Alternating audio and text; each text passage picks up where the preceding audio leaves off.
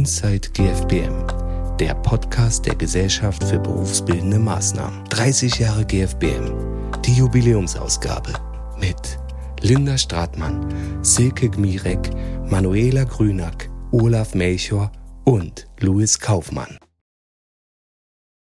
So, ihr hattet schon euren Gründungstermin, ne? habt euch schon unterhalten und jetzt komme ich dazu als erste Mitarbeiterin GFBM und hatte in der Kuvri-Straße sehr nett bei euch ja, ein Forschungsgespräch. Situation folgende, erinnere ich mich noch ganz gut. Ich kam also mit meiner schicken Mappe an, da waren Zeichnungen und Kopien von Zeichnungen drin und ich war eigentlich dabei, eine, eine Ausstellung vorzubereiten und wollte aber doch dieses Vorstellungsgespräch wahrnehmen. So, und dann, Linda, haben wir uns kennengelernt und du fragst mich dann, naja, was ist denn da drin in dieser Mappe? Dann zeige ich dir das und dann sagst du, es sieht ja wunderbar aus, aber eigentlich geht es uns hier um Sprachkurs. Ich dachte, du kommst da mit deinen Bewerbungsunterlagen um die Ecke, ja?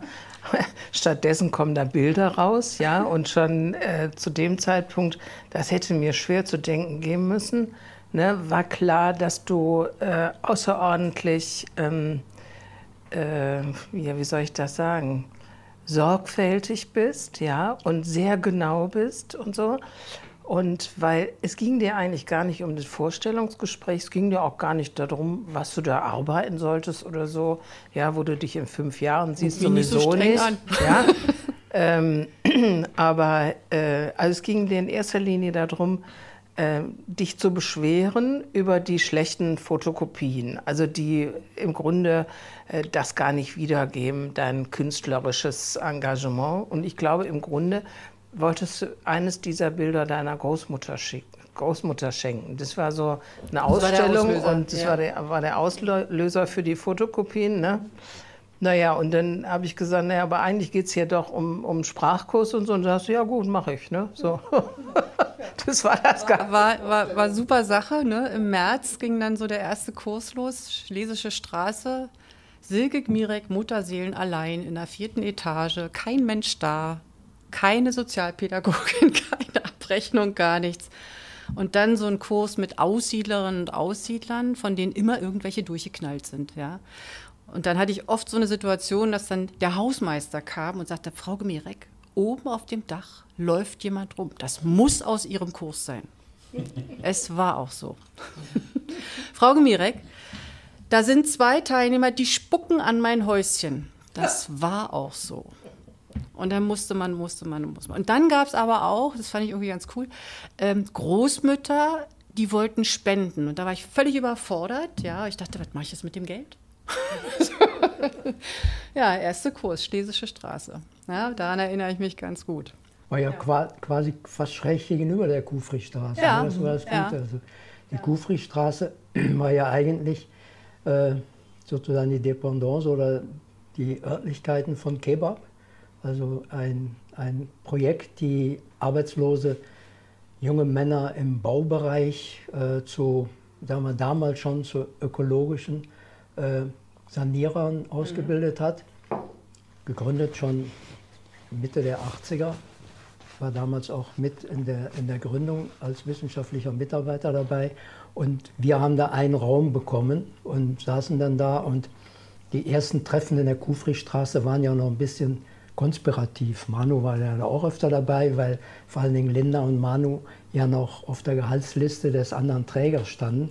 Und äh, wir wurden dann von, der, von Menschen aus diesem Träger wurden wir immer beobachtet. Die sind an der Kufristraße mit dem Auto vorbeigefahren. Wer da alles reingeht, wer alles mit mir oder auch mit mir und Linda sprechen will.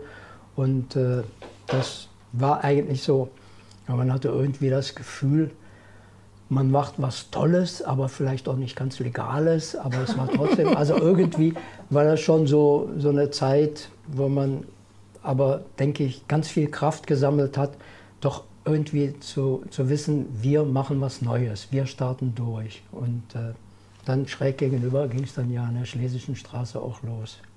Aber auch was Mutiges. Also eine meiner Fragen, die mir eingefallen ist, wie hat man den Mut, einen neuen Träger anzufangen?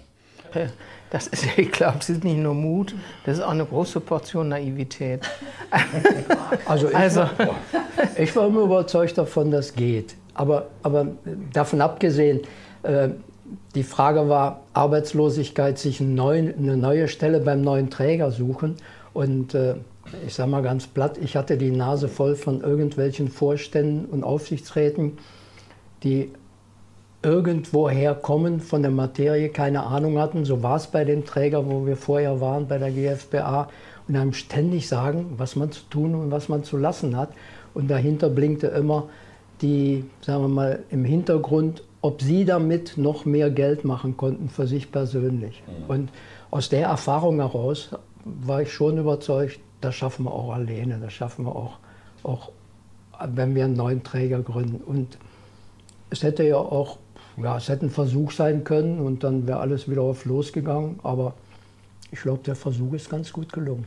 Naja, aber es war schon irgendwie, also mir ist es erst bewusst geworden, als wir da im zehnten Stock bei der, bei der Bank gesessen haben und die Bank gesagt hat, naja, Sie können diese ganzen Maschinen und Kopierer und so weiter, das können Sie natürlich alles übernehmen. Ähm, also wir geben Ihnen auch ein kurzfristiges Darlehen, aber Sie müssen dafür bürgen. Und dann dachte ich, ja klar, 500.000 Euro, die hier auf dem Tisch liegen, dafür muss ich jetzt bürgen, nur ich habe ja eh nichts, also bürge ich mal. Ne? Also ich meine, wenn es schief gegangen wäre, wäre es schon blöd gewesen. Aber ging ja nicht schief. Sieht die GFBM heute so aus, wie ihr sie euch vorgestellt habt? Ehrlich gesagt, ähm, ich hatte mir die GFBM anders vorgestellt. Oder, oder sagen wir so, in den ersten 15 bis 18 Jahre ungefähr, da konnte man das, was man tat, ganz anders gestalten. Also wir waren ja wir waren ja international unterwegs, also wir haben die, die Bosnier zum Beispiel äh, zurückgeführt nach Bosnien.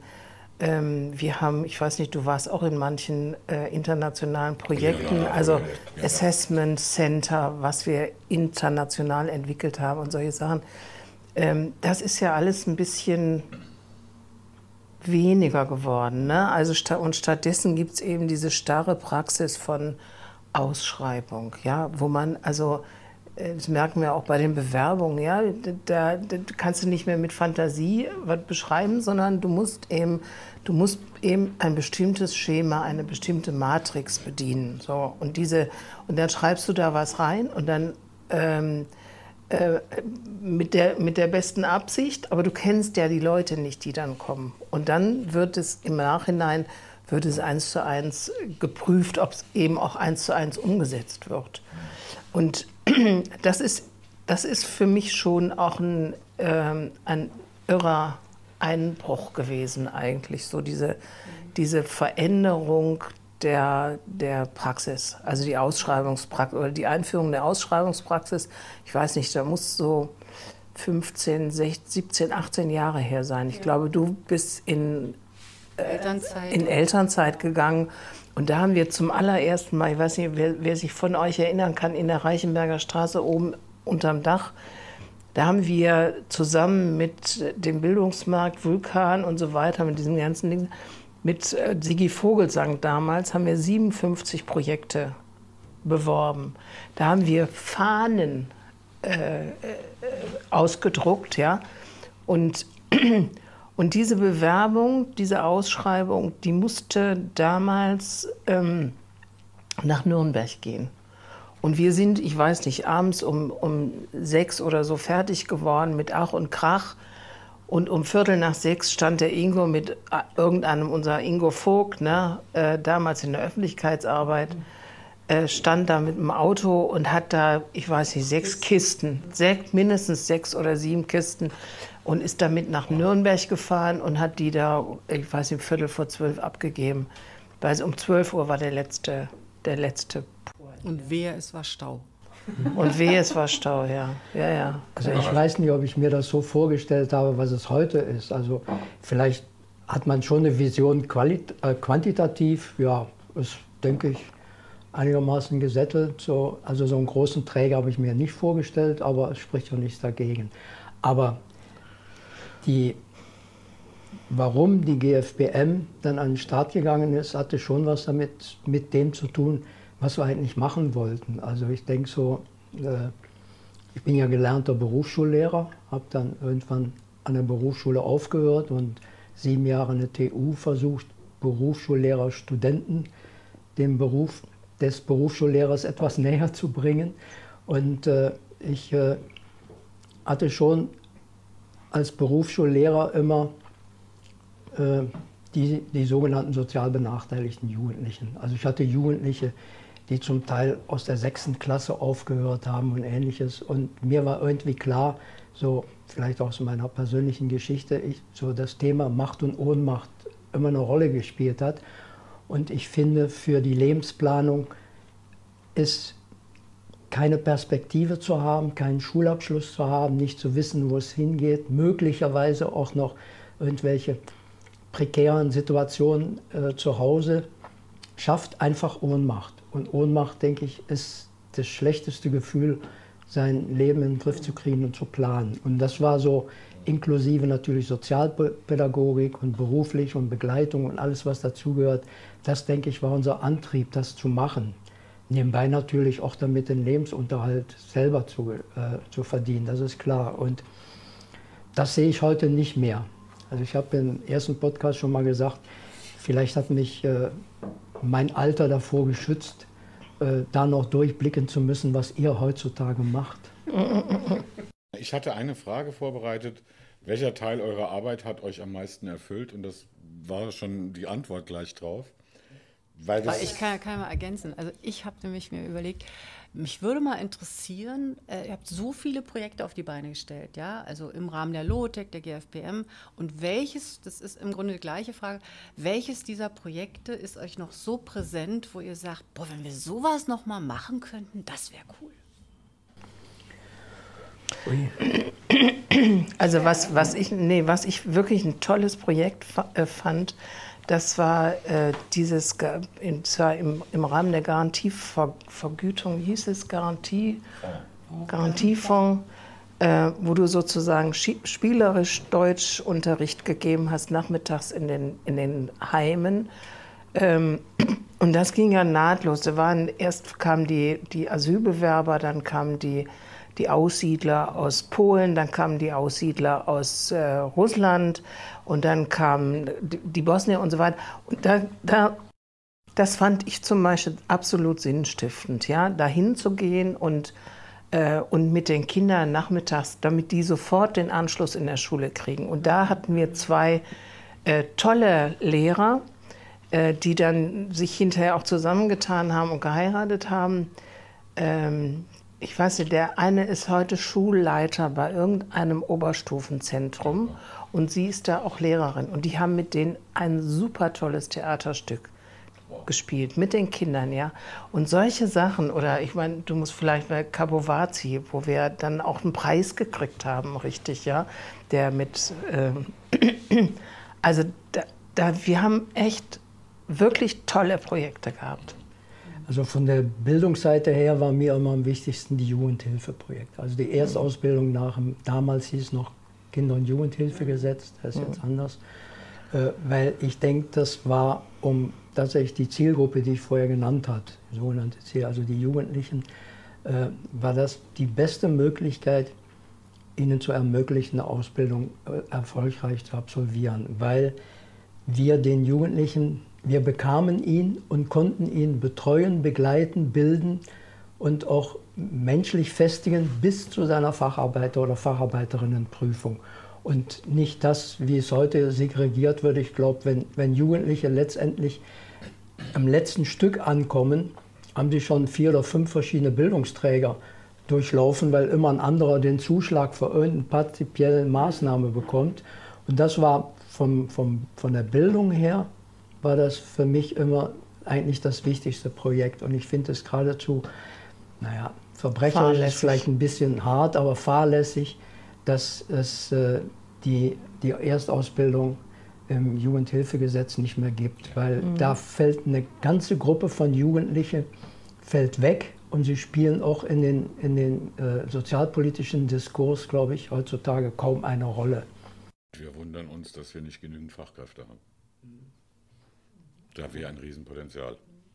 Das habt ihr ja in der geraumen Zeit, auch räumlich, ne, viel aufgebaut. Ja? Also wenn ich so dran denke, wie, wie, wie seid ihr dazu gekommen, eine Kfz, es waren ja zwei ursprünglich mal, ja, Kfz-Werkstätten aufzubauen, ja, oder eine Tischlerei aufzubauen oder ein Sägewerk. So. Das sind auch, wo ich denke, also das finde ich beachtlich und wirklich bemerkenswert. Und ja, wie, wie ist es dazu gekommen? Naja, die, die Kfz-Werkstatt habe ich äh, eigentlich im ersten Teil schon mal erzählt.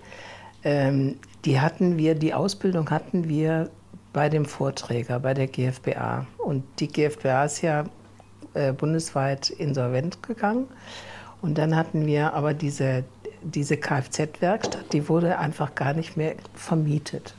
Und dann saß unser alter Meister Wittenbrink, der hat ein ganzes Jahr lang, hat er diese Kfz-Werkstatt wirklich bewacht. Ja? Und die Jugendlichen, die da vorher drin gewesen sind, haben ihn regelmäßig da besucht. Ja? Der hat dafür gesorgt, dass nicht ein einziger Schraubenzieher oder sonst was wegkam.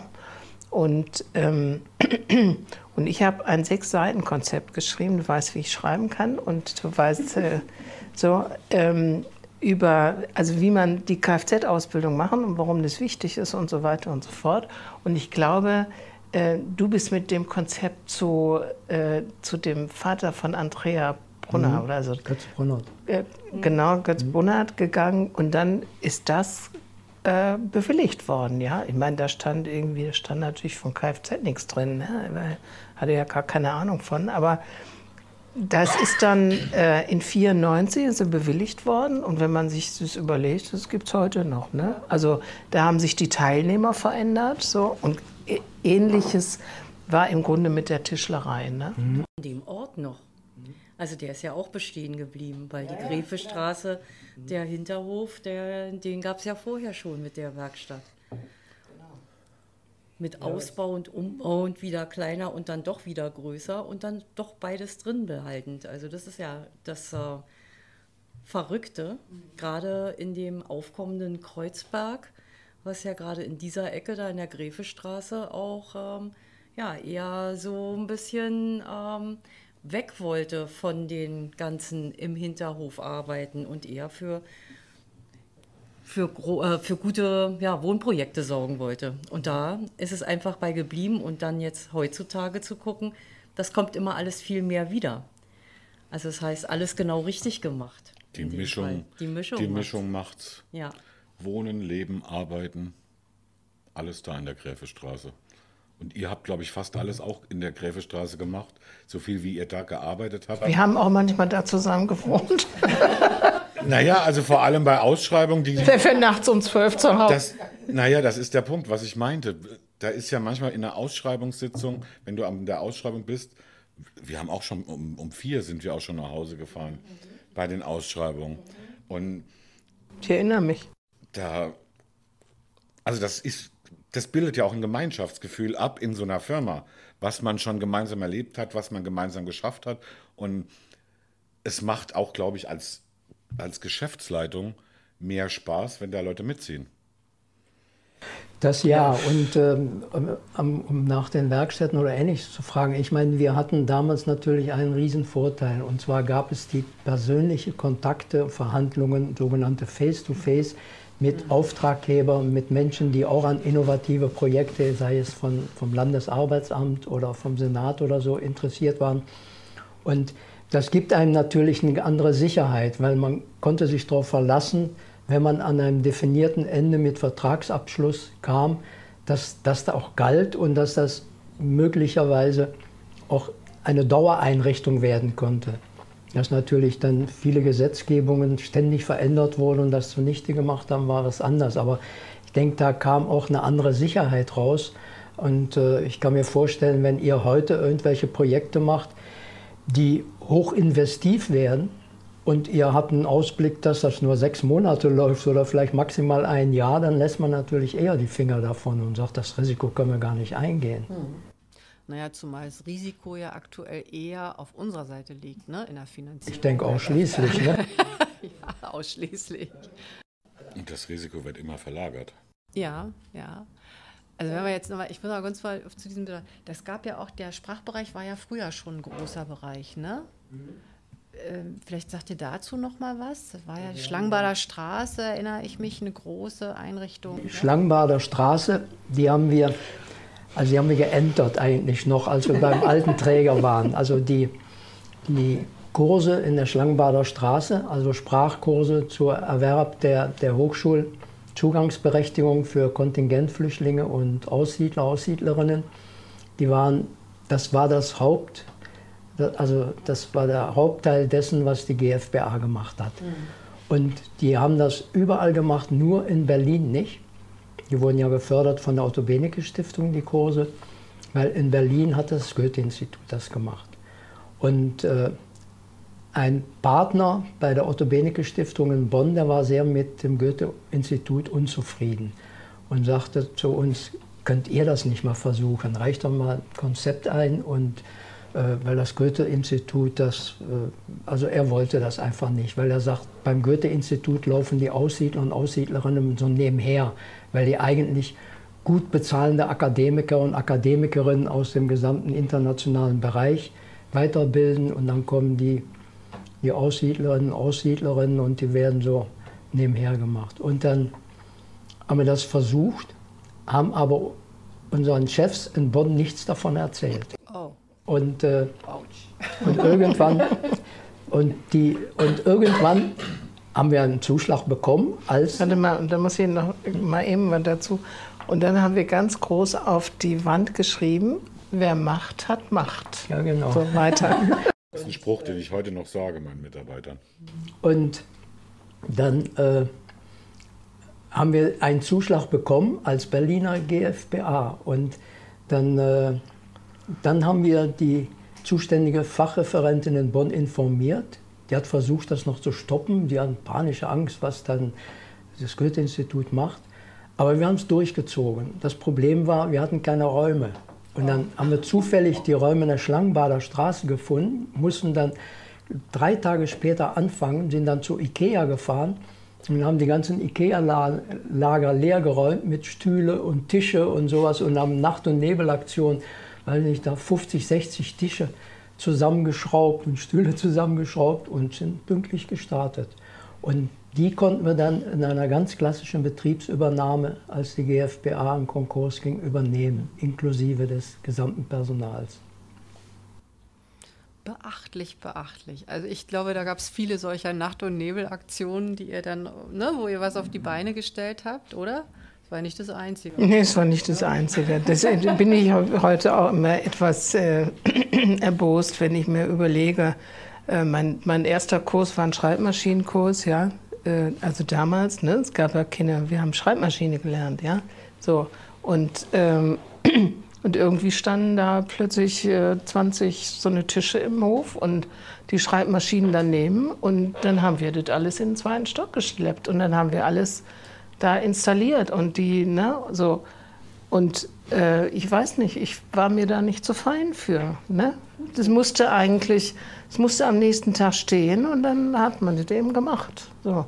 Habe ich nicht gefragt, ob das meine Aufgabe ist oder nicht, ne? so wie das heute ist. Aber es, äh, es hat was auch dann natürlich damit zu tun, wie man sich mit so einem Unternehmen identifiziert. Ne? Und wir waren 100 Prozent da hat ja ein neuer Lehrer, den ich noch nicht kannte, mich am Kopierer erwischt und gefragt, ob ich ihm ein paar Kopien machen kann, weil er mich scheinbar verwechselt hat mit jemand, mit jemand, der kopiert. habe ich ihm natürlich brav die Kopien gemacht und dann habe ich ihn gefragt, wer er ist, hat er sich auch brav vorgestellt, dann habe ich mich vorgestellt und äh, versucht ihm klarzumachen, dass ihm das nicht peinlich sein muss. ist dir wahrscheinlich nicht gelungen. Doch, ich hoffe doch. Ne? Ja, aber ich denke, äh, irgendwann wächst natürlich so ein Träger in einer Größe, wo, wo dann äh, das sogenannte Management im Vordergrund steht. Ne? Und, ja. und äh, wir hatten ja so, so scheinbar schon immer eine große Arbeitsteilung. Linda musste sich immer um die Innereien kümmern des Betriebes und hat sie auch gemacht und den Laden zusammenhalten. Und ich bin in die Berliner weite Welt rumgezogen und habe versucht, mit Projekten, Projektträgern und ähnliches oder Maßnahmen zu akquirieren, was damals noch ging. und so sind wir natürlich auch zu anderen Projekten gekommen. Also über die Kontakte, die wir dann hatten, äh, sind wir ja irgendwann an die Laskerstraße gekommen. Ne? Weil der mhm. Stadtbauhof, mit dem wir eine Kooperation, wir sind mit dem eine Kooperation eingegangen. Und äh, kaum hatten wir die Kooperation gemacht und weil es ihm finanziell schlecht ging, weil der ist an KJHG zerbrochen. Dem sind die, die Jugendlichen in der Erstausbildung völlig weggebrochen und die hatten fast ausschließlich Jugendliche in der Erstausbildung nach dem KJHG. Und dann haben wir ihm ein größeres Darlehen gegeben und zwei Tage später meldet er Insolvenz an. Oh, und dann stand die Frage, äh, das Darlehen ist weg, also ist das Darlehen weg oder äh, wir haben dann beschlossen, dann ihn, zu, also den Stadtbauhof zu übernehmen als, als Gesellschaft. Ja, als das, der hat das Darlehen, das Problem war, er hat das Darlehen noch zurückgezahlt vorher. Er hat es einen Tag vorher zurückgezahlt und dann hat er Insolvenz angemeldet. Und dann war nicht ganz klar, ob der Insolvenzverwalter dieses Darlehen nicht zurückholt von uns. Er hätte es zurückgeholt, weil wir ja schon Gesellschafter waren mit einem kleinen Anteil. Genau. Hm. Ne, weil er sagt, wir haben mit dem, indem wir das Darlehen wiedergenommen haben, haben wir sozusagen der, der Gesellschaft das äh, Kapital entzogen. Ne? Und deswegen holt er sich das zurück. Aber dadurch, dass wir die dann übernommen haben, ähm, konnte das verbleiben. Aber das sind so die Tücken, ne? so die, wo man irgendwie aus, aus Freundlichkeit oder auch Gutmütigkeit oder so sagt, naja gut, wir wollen den eigentlich nicht in die Knie gehen lassen. Ne? Also ne, wir haben seit langem eine gute Kooperation da, also kriegt er eben auch ein Darlehen und, äh, und hinterher guckst du dann aber ein bisschen komisch ne? und denkst, oh, das habe ich jetzt gar nicht bedacht, dass da vielleicht ein Insolvenzverwalter kommt. Und da wärst zweimal weg gewesen, ne? Einmal hast du Darlehen gegeben und einmal holt er sich das dann auch noch wieder. Ne? Ja, und die Lasker-Straße gibt es heute noch. Ja. Allerdings nicht mehr mit der ehemals KJHG-Ausbildung. Ne? Hat sich halt inhaltlich leider ja wirklich davon komplett wegbewegt. Aber einen tollen Jugendclub gibt es. Es gibt äh, das Lass-Café, ganz viele andere Maßnahmen. Was findest du das Schönste in deinem Jugendclub? In meinem Jugendclub, dass die so viele verschiedene Diversity-Angebote machen. Super. Also da muss ich sagen, also Berlin ist für mich bunt und die Lasker und die E-Log, die sind wirklich bunt. Und ähm, also das hat auch damit zu tun, dass dann ähm, ja da eine Tagespflege drin ist und ähm, mit den ganz kleinen Würmchen da jeden Tag Ausflüge macht, ähm, aber genauso gut eben auch die Kita-Kinder kommen, ein Imker vor Ort ist. Also deswegen viele verschiedene kleine Projekte, die ersetzen nicht eine Bauausbildung. Okay, weil ich finde, das ist so ein bisschen schade, dass äh, genau der Bereich, der auch in Berlin so boomt, eigentlich gar nicht bedient werden kann so richtig, weil dafür braucht man einfach Platz, Interessenten, und ähm, eben auch ganz viel Enthusiasmus. Und ich glaube, der ist in dem Bereich gerade nicht so vorhanden. Wie seid ihr denn früher an die Teilnehmer gekommen? Das fällt mir jetzt so ein, wenn Manu von den vielen Menschen spricht. Sind die einfach zu euch gekommen und haben gesagt, hallo, ich will, ich will Deutsch? Also äh, ich habe ja, mein, mein erster Job war äh, Lehrerin und Sozialarbeiterin in Asylbewerberkursen. Ich wusste gar nicht, was Asylbewerber sind. Bis zu dem Zeitpunkt habe ich mich mit dem Begriff überhaupt gar nicht auseinandergesetzt. So, und dann war aber klar, wir müssen diese Teilnehmer selber finden, wie heute bei dir bei Ubins. So, also habe ich einen Flyer gemacht. Das haben wir alles selber gemacht. Wir hatten keine Abteilung Öffentlichkeitsarbeit. Ein Flyer. Dieser Flyer wurde an alle mir oder uns bekannten ähm, Heime geschickt. Und dann habe ich am nächsten, übernächsten Tag die ganzen Heime abge, äh, abtelefoniert. So. Und nach dem Abtelefonieren bin ich hingefahren und habe da die Vorträge gehalten vor den Leuten und habe denen erzählt, was es für einen Vorteil hat, wenn sie das bei uns machen. Und dann kam dazu, ähm, dass diese, diese Kurse waren gar nicht so angelegt, dass das Deutschkurse sein sollten, sondern das sollten Kurse sein, die kriegen so eine kleine berufliche Orientierung, ja, aber keinen Deutschkurs, weil die sollen ja alle zurückgehen. So. Und dass wir äh, in erster Linie Deutsch gemacht haben oder beziehungsweise Deutsch ähm, in der Werkstatt. Ne? Also die waren schon in der Metallwerkstatt, in der Holzwerkstatt und so weiter. Aber da haben wir dann gestanden mit einem Flipchart oder einer Tafel und haben Deutsch gemacht, so wie wir das heute immer noch machen. Ihr habt das strategisch vorweggenommen, bevor es äh, die ganzen äh, Menschen in der Bildung sagen, dass, äh, dass man unbedingt Deutsch lernen muss, sonst äh, bringt, äh, kann man beruflich sich nicht weiter. Nee, die Politik war ja eine ganz andere. Die Politik war, wir haben hier so und so viel Asylbewerber, so und so viel Flüchtlinge und wir wollen die nicht behalten, die sollen zurück. So. Und weil wir die ja nicht behalten wollen, brauchen die auch kein Deutsch zu lernen. Und der, der, der Dreh war zu sagen, okay, also wir bringen denen so viel Deutsch bei, dass sie quasi unabhängig äh, zu den Behörden gehen können, dass sie nicht immer einen Dolmetscher brauchen. Aber wo fängt es an und wo hört es auf? Ne? Aber die, also, die, sag mal, der Kontakt zu dem damals Lageso, der hat natürlich auch geholfen, weil die hatten Interesse daran, dass die Menschen, die sie betreuen, irgendwas machen. Und die, wussten, und die haben uns natürlich gesagt, kein Deutschkurs, auf keinen Fall. Deswegen ist der Begriff Trainingsmaßnahme ja erfunden mhm. worden auch. Und das fanden sie dann auch ganz gut, dass das so ist. Und darüber kam dann noch, sagen wir, wellenweise Train äh, äh, Jugendliche, junge Menschen. Manchmal kamen sie aus Eritrea, manchmal kamen sie aus Libanon, dann kamen sie und woanders her. Iran. Und äh, war ein Schwerpunkt. Die, und unser, wenn wir es nach außen kommuniziert haben, haben wir immer gesagt, berufliche Bildung ist auch wichtig, wenn sie zurück müssen. Also von daher äh, ist das eine ganz einfache Formel.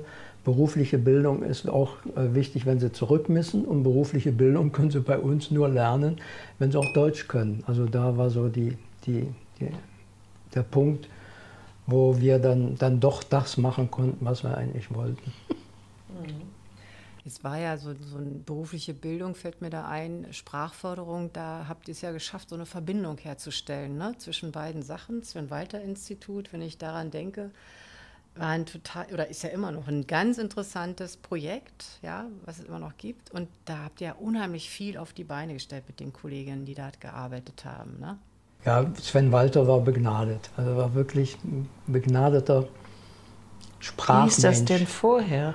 Der das hieß vorher Institut für durchgehende Sprachförderung oder so. Was für irgendwas äh, mit, ja, oder kommunikative Sprachförderung, also irgendwas ja. mit Sprachförderung. Ja, Wir haben das ja. dann nach seinem Ableben sein Walter-Institut genannt. Und er war wirklich, also in, im Sprachbereich ein Genie. Er hat ja seine Promotion geschrieben, glaube ich, über eine, ich glaube sogar in Papua-Neuguinea, wo meine Tochter dann ein Jahr war, über einen Stamm, äh, eine Sprache, die weltweit, glaube ich, nur von 100 oder 200 Menschen gesprochen wird. Also so ganz, ganz schräg. Und er war aber in Kreuzberg sehr vernetzt, also äh, hat da auch sehr viel politische Arbeit geleistet. Und seine Vorstellungen von Sprache, Sprachenlernen, die denke ich, die waren einmalig und das war für uns ein großer Glücksgriff, als er da die Projekte gemacht hat auch mit großem Erfolg. Und der Erfolg war so groß, dass ja äh, Träger, die ganz eng mit dem Senat in dem Bereich schon ganz lange zusammenarbeiten, versucht haben, äh, das Institut irgendwie zu killen. Also mhm. wir haben also zum Beispiel das Projekt Bärenstark entwickelt haben. Ich weiß noch ganz genau, Bärenstark wurde dann an den Kitas als, auch als Sprachstandsmessverfahren eingeführt. Und dann hat ein Träger dafür gesorgt, dass der damalige Senator Böger in Nordrhein-Westfalen für ein paar Millionen was anders eingekauft hat. Und das sollte dann flächendeckend in Berlin eingesetzt werden und wir konnten Bärenstark sozusagen als Akta legen. Naja, aber durchgesetzt hat sich das Sprachlerntagebuch. Gibt es heute noch. Das gibt es immer noch. Mhm. Ja, oder der Duden. Ne? Ja, das äh, ist. Sprachbuch für Kinder ist eine tolle. Oh, das Willkommenskurriculum. Genau, jetzt in der letzten Zeit willkommen an allen Oberstufenzentren, ne, in den Willkommensklassen wird es unterrichtet. Also es sind tolle Ergebnisse, was ihr da auf die Beine gestellt habt. Super. Ja, und da denke ich, muss man auch mal zurückblicken, dass da natürlich auch ein, ein zumindest engagementmäßig einen großen Anteil auch Gudrun Laufer hatte, die sich da natürlich hoch motiviert reingestürzt hat. Naja, aber es ist ja auch immer so eine Entscheidung. Ne? Also äh, die Finanzierung war nicht immer klar. Entscheidet man sich dafür, dagegen? Nimmt man es mit? Ne? Führt man es weiter, weil man weiß, ideell hat es einen ganz, ganz großen Vorteil, es zu machen? Oder sagt man, nö, äh, wirtschaftlich rechnet sich gar nicht, machen wir dicht. Habt ihr nicht gemacht. Ja, so. Und das finde ich eigentlich so bemerkenswert daran, dass es es heute auch noch gibt. Naja, aber da hat sich Louis eigentlich immer gegen unsere kaufmännische Leitung auch äh, durchgesetzt. Das muss man einmal einfach sagen, weil kaufmännisch ist immer gesagt worden, und das würden wir auch heute noch sagen, das SWI rechnet sich nicht. Ja, es sei, also das ist immer wieder die Frage, was machen wir damit eigentlich, äh, damit es sich irgendwann auch mal, also zumindest eine schwarze Null schreibt. Ne? Aber es ist natürlich ein Projekt, was man, wo man nicht drum rumkommt. Ja? Es ist wirklich großartig. Ja? Also wenn man sich äh, diesen Duden anguckt, ja, oder es gab äh, im, im RBB, haben sie gezeigt, äh, diese Stra Sprachstandsmessung, wie so fünf-, sechsjährige, ne, die in die Schule kommen sollen, also mit dem Bären irgendwie sollten sie beschreiben, wie man mit dem kuscheln kann der wusste gar nicht, was Kuscheln ist. Also der kannte das nicht, der Junge, ja. Und, ähm, und das, ist, das ist eben mit dieser Sprachstandsmessung passiert, ja. Da, äh, wirklich, ja, tolle Projekte, wenn man so sich mal hinsetzt und mal Revue passieren lässt. Ne? Ja, wenn man überlegt, was da aus, diesen, aus dem Sprachteil alles entstanden ist. Ich meine, das war ein, ein Projekt Ärzte, das war das erste Projekt in Berlin-Brandenburg, GFBM und Bundesland Brandenburg, was daraus entstanden ist. Wir haben die, die Projekte immer noch und inzwischen gibt es einen Standard vom BAMF. Also da ist ja wirklich eine ganz lange Entwicklung vom, von der Trainingsmaßnahme mit verhaltenem Deutsch und eigentlich nur eher berufliches bis zur Qualifizierung von Ärzten. Also da ist ja durchaus ein strategischer Weg zu erkennen, der wirklich be bemerkenswert ist. Vorhin hast du gesagt, bunt, ja, da fällt mir ein, es gab ja einen großen Teil Beschäftigungsmaßnahmen, ne? Und eins habe ich echt vergessen, also zwei Sachen wirklich. Das eine ist dieses Künstlerprojekt, ja, mit den oh, super Sache. Und das andere, da müsst ihr echt was dazu erzählen, sind die Schokoschallplatten. Das ja. ja, den hat uns damals Gisela Sommer zugeführt, also die damals das Zukunft im Zentrum geleitet hat. Und äh, das ja, es war also ein Mensch, der, hat, der war in der Lage, äh, Schallplatten aus Schokolade zu entwickeln, die auch wirklich spielten wie Trude Herr, ich will keine Schokolade oder, ja. oder Elvis Presley. Und dann haben wir gesagt, okay, das machen wir, haben den dann übernommen. Beinahe wären wir damit reich geworden. aber, aber, nur, nur beinahe. Aber nur beinahe. Und der, das lief auch toll, also konnte auch, also wir haben die auch natürlich oft verschenkt oder sowas. Die hatten nur, äh, die hatten ein, ein sagen wir mal, fachlichen Mangel, nämlich äh, wenn du ihn nicht richtig aufbewahrt hast, waren sie so nach zwei Monaten, sahen sie nicht mehr schön aus. Also, also auch, weil sie, dann wurden sie grau und weiß ich was. Das war der eine Mangel, glaube ich, oder nach drei Monaten. Und der zweite war, der Mensch, der die gemacht hat, der hat es sich nicht nehmen lassen, das, das Endgültige irgendwie abends bei sich in der Küche zu machen. Und also und das ist ja irgendein Geheimnis. Wir, also da konnten wir noch nicht davon abbringen. Und irgendwann haben wir ja gedacht, wenn wir damit jetzt wirklich in den Kommerz gehen, dann haben wir das Problem, dass natürlich irgendwelche äh, sagen wir mal, Ordnungsämter, Hygiene oder sowas, dass die uns auf die Finger gucken und sagen, das geht nicht, was ihr da macht. Weil das muss ja alles nach den Hygienevorschriften, das sind Lebensmittel letztendlich, weil die kann man ja auch essen. Ja, und, und als wir ihn dann unter Druck gesetzt haben, hat er sich, glaube ich, jemand anderes gesucht, hat den auch gefunden, aber das ist dann auch irgendwie schief gegangen. Ja. Und äh, leider mussten wir dann irgendwann, glaube ich, die letzten 100 Platten dann irgendwann auch entsorgen. Aber aber das war natürlich ein tolles Projekt. Die Idee fand ich irgendwie genial. Ja, das ist eine Schallplatte Schokolade und die funktioniert auch. Ich habe es ja gehört. Die funktioniert auch. ja, ja, ja, ja. Und da kam die, äh, eines Tages kam die Lufthansa und hat gesagt, also wir würden die als Giveaway, ne, äh, wenn, wenn die Passagiere aussteigen, Und zwar mit dem Lied von Reinhard May über den, über den Wolken, ja. Und dann war das typische Kunde droht mit Auftrag, ja. Und dann ist der sowas von irgendwie, äh, hat er sich zurückgezogen. Ich weiß gar nicht mehr, wie der ja, hieß, ja. Ich auch nicht. Aber, aber so dass, deswegen sage ich, beinahe sind wir reich geworden. Ja. Das war ein Tüffler, der, ist, der war ehemals war Brauer möglich. in einer Brauerei, im Kindelbrauerei oder irgendeine andere Brauerei. Und äh, ist dann arbeitslos geworden und hat so lange rumgetüftelt, bis er Schokoladenplatten herstellen kann. Ja, und das andere, ne, das Projekt mit den Künstlern, ja, die dann durch halb Berlin gezogen sind und ihr Programm eine Seefahrt, die ist lustig oder so, ja, das, das war auch toll, oder? Also da habt ihr echt, finde ich, so, oder diese Weinberge. Da, äh, da, muss es doch noch so einen Katalog dazu geben. Weinberge in, ich glaube, Pankow oder so. Ja, ja, ja. Ja, ja es gibt einen im Prenzlauer Berg. Oder Prenzlauer Berg. Ja. Also irgendwie gibt es dazu jedenfalls eine Broschüre aus dieser Beschäftigungsmaßnahme MAE zu Weinbergen in Berlin. War mir damals überhaupt nicht klar, dass es überhaupt Weinberge gibt. Ja, aber ihr macht da so ein Projekt und dann.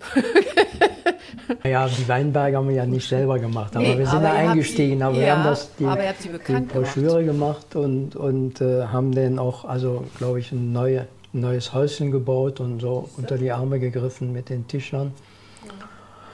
Und äh, klar, es gibt in Berlin gibt's insgesamt zwei oder drei. Auf jeden Fall gibt es in Kreuzberg einen und in Prenzlauer Berg. Naja, oder ich weiß nicht, ist es Prenzlauer Berg? Wir waren da in der Storkower Straße. Mhm. Und wenn man aus dem Fenster guckte, konnte man die Weinberge sehen. Mhm. Das Prenzlauer Berg. Mhm. Ja. Heute Pankow. oder wie, der, wie die Prenzlauer Berger sagen, Pankow.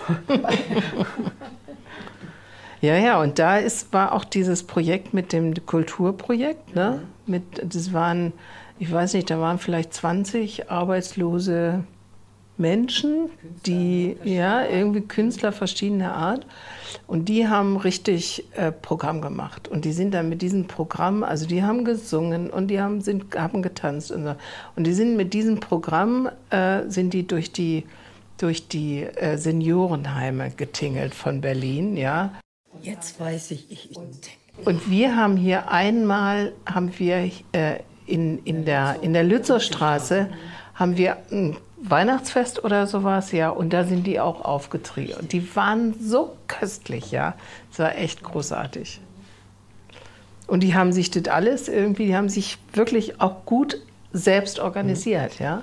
Da hatte keiner groß irgendwie, sondern die haben sich zusammengetan als, als Team, haben sich überlegt, was sie machen, ja, irgendwie so Udo Jürgens Schlager oder sowas, ja, wo jeder auch mitträllern konnte und sind damit losgezogen. Ja. War doch so die Zeit, ne, wo es die Positivliste nicht gab, oder? Mhm.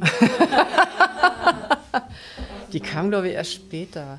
Ich meine, es war auch die Zeit, wo so viele Erfindung, sage ich mal, ne, im Rahmen dieser ganzen Beschäftigung. Das war ja auch toll, oder? Was die Ausstellung da war in der Michael-Kehl-Straße? Ja, in der Michael-Kehl-Straße, die haben ganz tolle Sachen gemacht. Also angefangen von den Arbeitsplatz angepassten Rollstuhl mhm.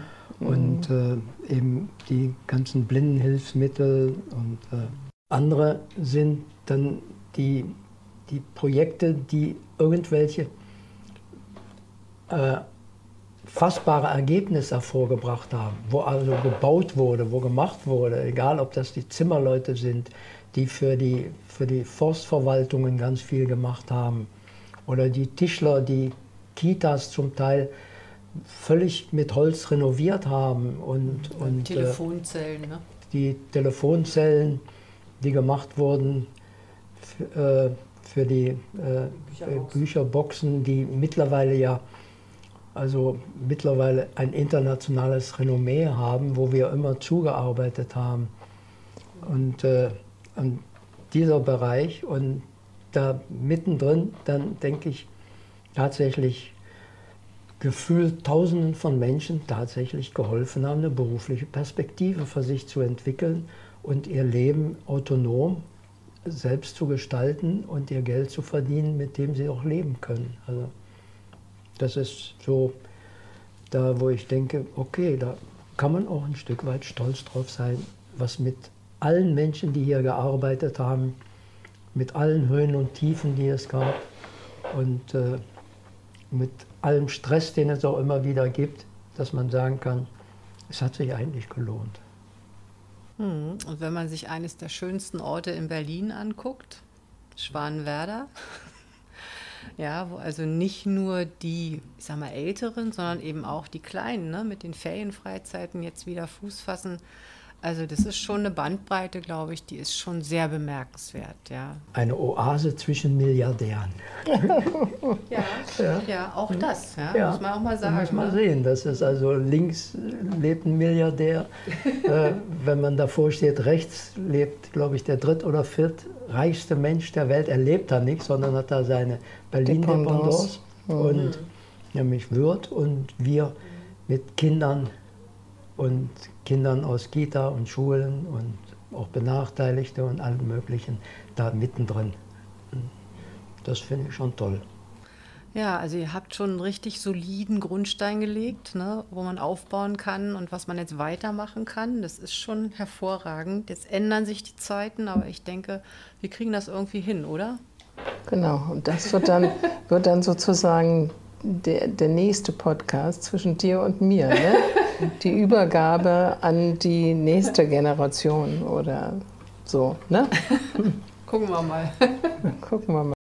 Aber es wird sinnstiftend bleiben für die Leute, um die wir uns kümmern und sinnstiftend für die Mitarbeitenden, weil wenn man in dem Bereich arbeitet, arbeitet man, weil man das möchte. Das ist nicht irgendwie an der Börse oder auf der Bank, sondern das ist ein sinnstiftender Bereich. Und der ist sinnstiftend für die Betreuenden und für die Betreuten. Ich erinnere mich heute noch, es war ein Schüler, der hatte, kam zu uns ohne Schulabschluss aus Chile.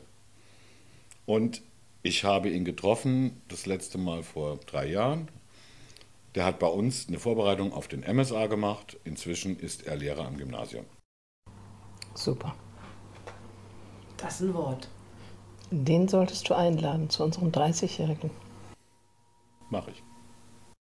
Aber es, äh, es gibt es ja auch im Kleinen. Also, wo ich mich immer wieder freue, ist, wenn ich das Auto zur Wartung in die Flottenstraße bringe, dann werde ich im Empfang genommen von einem Meister, der bei der GFBM seine Weiterbildung gemacht hat und der jetzt als Ausbildermeister bei der GFBM arbeitet. Und das denke ich, da wird einem auch ein bisschen das Herz weit. Ja, hier bei uns auch, ne? in der kaufmännischen Abteilung. Wir haben Auszubild Personen ausgebildet, die immer noch bei uns sind. Wir haben schön. Kontakt zu einer jungen Frau bekommen, die mich über LinkedIn angesprochen hat.